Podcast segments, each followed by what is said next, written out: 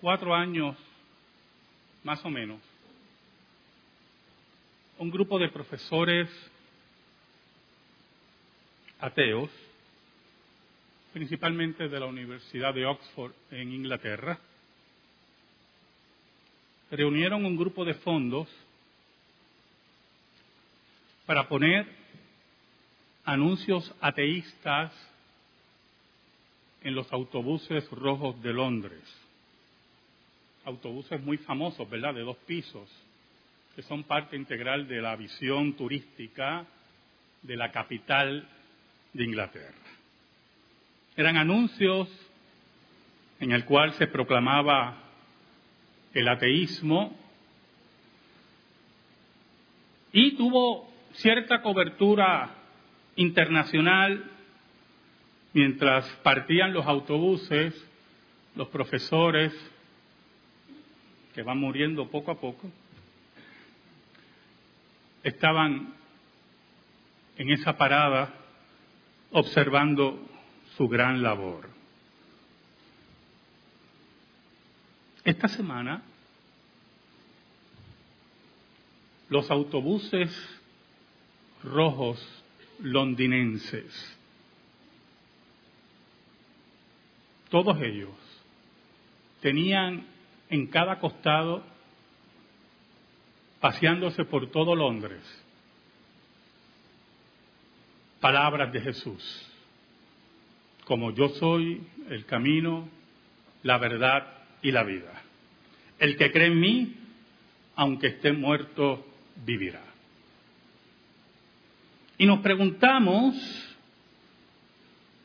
¿qué fue de la campaña ateísta de los profesores de Oxford, de Cambridge, contra la raíz histórica de Inglaterra y contra la fe cristiana.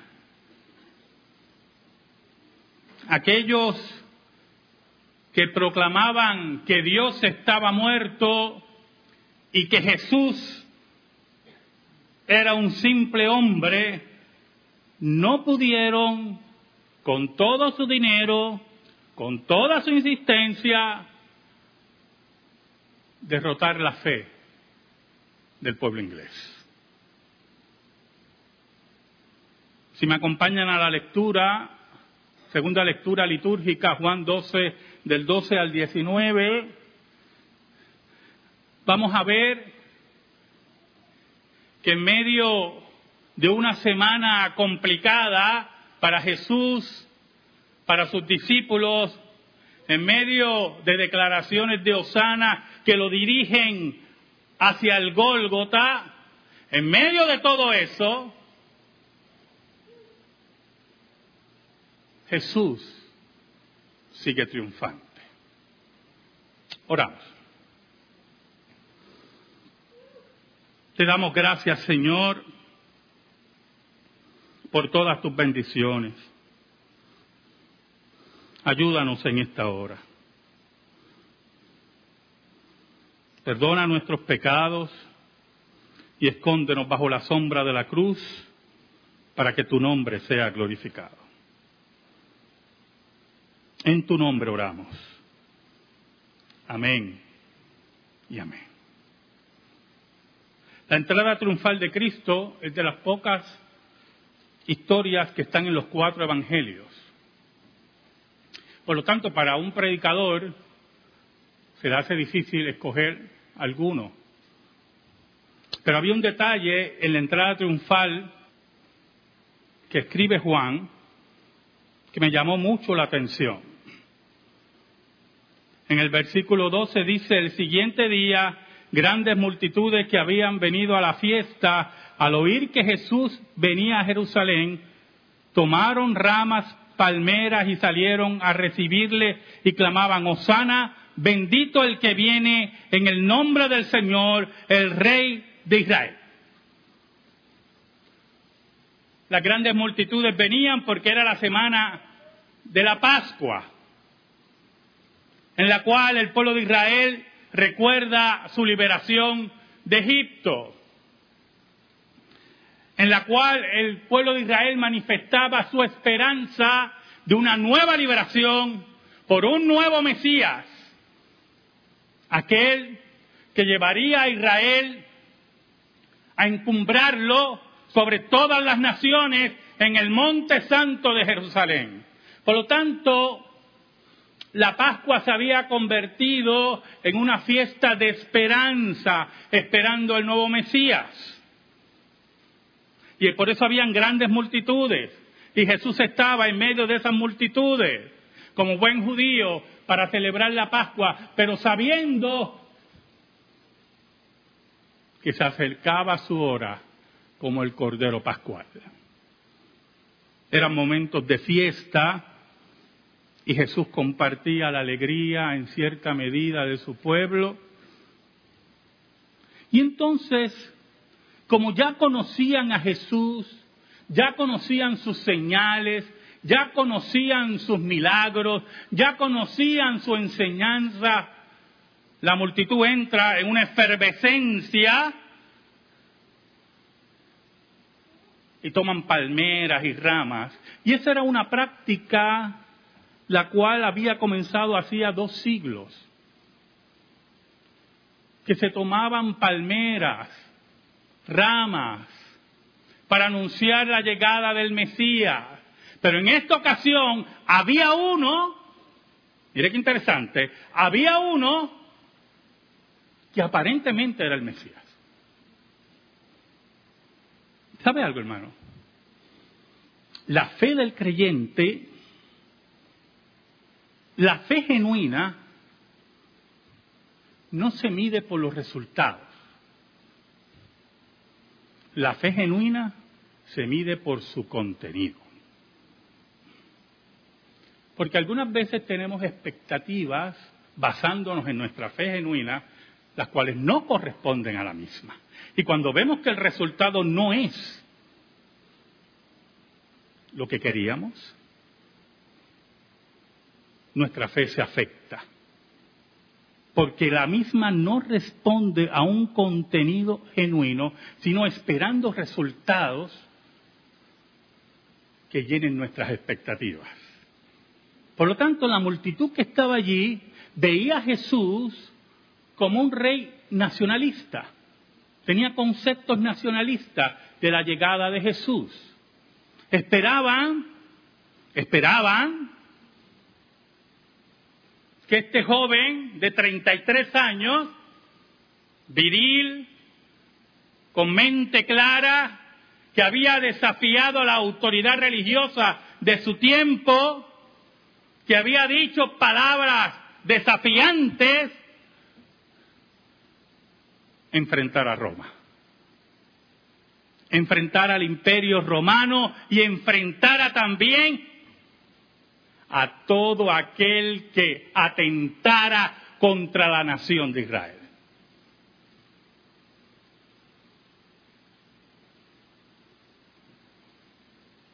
Por eso las multitudes gritaban, Osana, bendito el que viene en el nombre del Señor, el que está respaldado por Dios. aquel que viene a cumplir las profecías, aquel que viene con el brazo fuerte de Jehová. Aquí está el rey de Israel.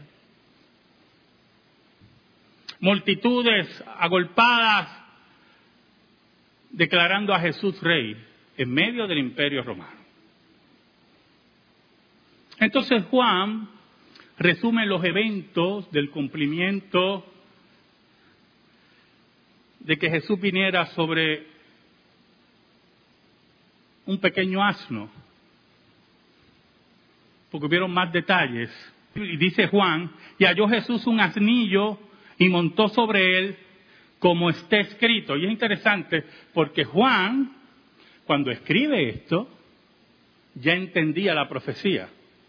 Pero en el momento que Jesús entra a Jerusalén, ninguno de sus discípulos entendía la profecía. Para ellos también Jesús era un rey nacionalista, era un rey que enfrentaría a Roma, era un rey que iba a encumbrar a Israel sobre todas las naciones. No temas, hija de Sión, he aquí tu rey viene montado sobre un pollino de asna. Por eso el versículo 16 dice, estas cosas no las entendieron sus discípulos al principio. Pero cuando Jesús fue glorificado, entonces se acordaron de que estas cosas estaban escritas acerca de él y que se la habían hecho. Por lo tanto, los discípulos se unen a la multitud con el mismo pensamiento, con la misma fe. Esa fe alimentada por siglos de esclavitud o siglos de dominio imperial, esa fe que buscaba el respiro de la independencia de Israel, del imperio romano, esa fe que quería un Mesías y desesperaba a un Mesías que fuera político, que fuera fuerte, que fuera estruendoso. Los discípulos estaban con la multitud. Y eran uno con la multitud. Pero no entendían. Eso es lo malo de las multitudes que en su histeria, en sus deseos no cumplidos, cualquier luz, lo que ellos pueden llamar luz, se convierte en un hecho. Esta semana, después de los ataques a Siria, un grupo de ignorantes bíblicos, porque yo no puedo pensar otra cosa, se pasan citando Isaías 17 del 1 al 3, donde se habla de Siria como si esos fueran los ataques de Estados Unidos a Siria.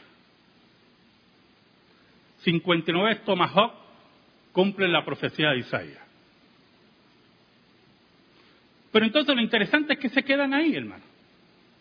Porque toda esa gente que toman esos versículos son pro Israel y son dispensacionalistas lea el versículo 4 y 5, después en su casa, donde dice que Israel va a ser arrasado después de esto. Así dice, esa es la palabra que utiliza el profeta. Y después de esto, Israel será destruido y arrasado. Eso no lo leen. Leen los primeros tres versículos y en una forma irresponsable de bregar con el texto bíblico, quieren ver en cada evento un cumplimiento profético porque se le ha sembrado en su corazón toda esa desesperación ambigua, caduca, en la cual queremos ver el fin en todos los eventos.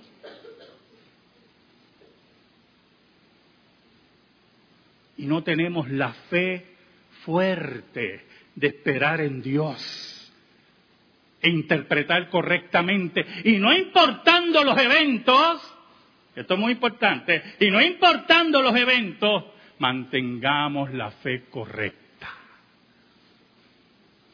Porque esta multitud que quería a Jesús como rey,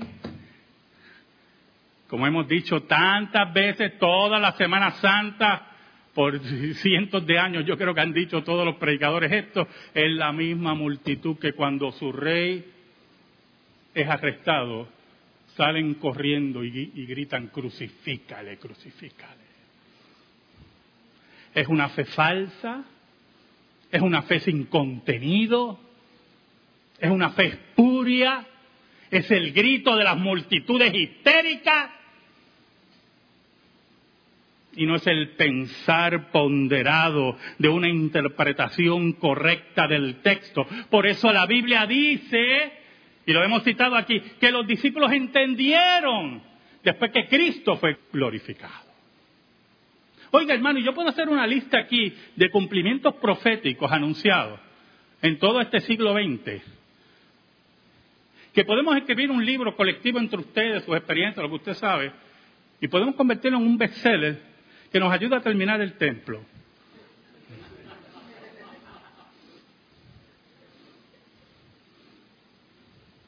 Todo ha sido un cumplimiento, todo el mundo es el anticristo. Ronald Reagan fue el anticristo en un tiempo, porque era Ronald, el nombre de él, ¿verdad? Ronald Wilson Reagan, 666. Sino las Torres Gemelas. Oiga, usted sabe que después del ataque de las Torres Gemelas surgieron como 20 profetas que habían dicho, como 20, aquí hubieron dos o tres, que el Señor le había revelado eso. Pues son unos irresponsables por no anunciarlo. Por culpa de ellos murieron tres mil y pico de personas. Qué payasería, hermano.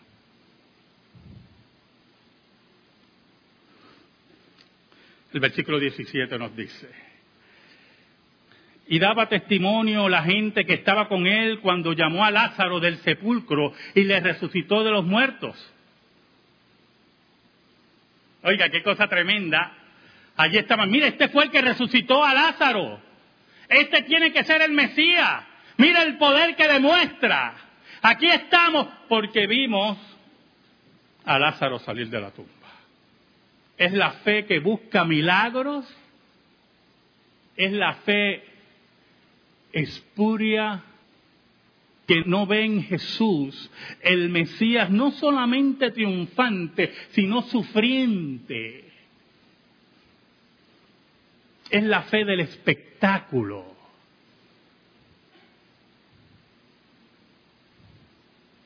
El versículo 18 dice, por lo cual también había venido la gente a recibirle porque había oído que él había hecho esta señal.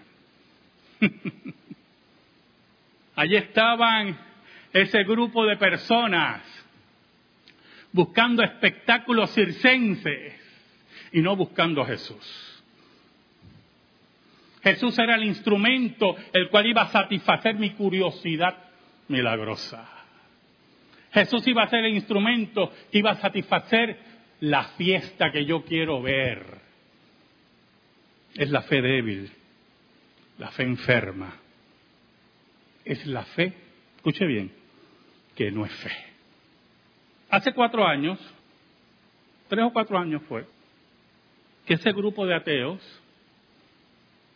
puso sus estribillos en los autobuses londinenses contra la existencia de Dios. Fue noticia internacional, fue noticia como flor del campo, que un día surge y al otro día desaparece. Cuatro años después, escuche, ocurrió otro fenómeno. Mira el versículo 19. Pero los fariseos dijeron entre sí, ya veis que no conseguís nada. Mirad, el mundo se va tras él. Cuando Jesús resucitó a Lázaro, y búsquelo, después de ese increíble milagro, los fariseos se unieron y dijeron, ¿qué vamos a hacer con este hombre? Porque hace muchas señales.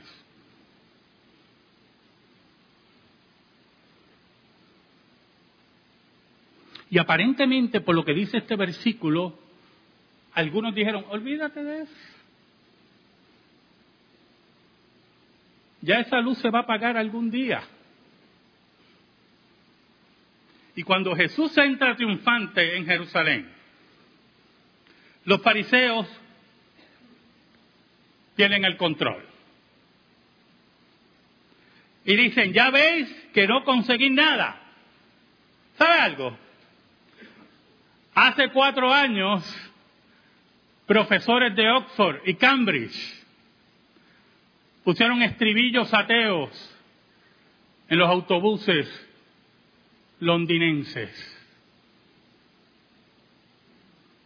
Hoy, todos los autobuses londinenses, en esta Semana Santa, dicen que Jesucristo es el Señor, que Jesucristo ha vencido la muerte.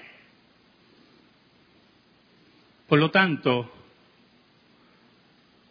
los profesores ateos de Oxford y Cambridge deben estar mirándose y diciendo, ya ve, gastamos nuestro dinero en balde a nadie le importa. todo el mundo lo sigue a Él, solamente a Él. Amén. Gracias te damos, Señor. Gracias te damos. Y te pedimos, Señor, en el nombre de Jesús, que esta palabra quede en nuestra vida y en nuestro corazón. Por Cristo Jesús. Amén y amén. Estamos en silencio, hermano.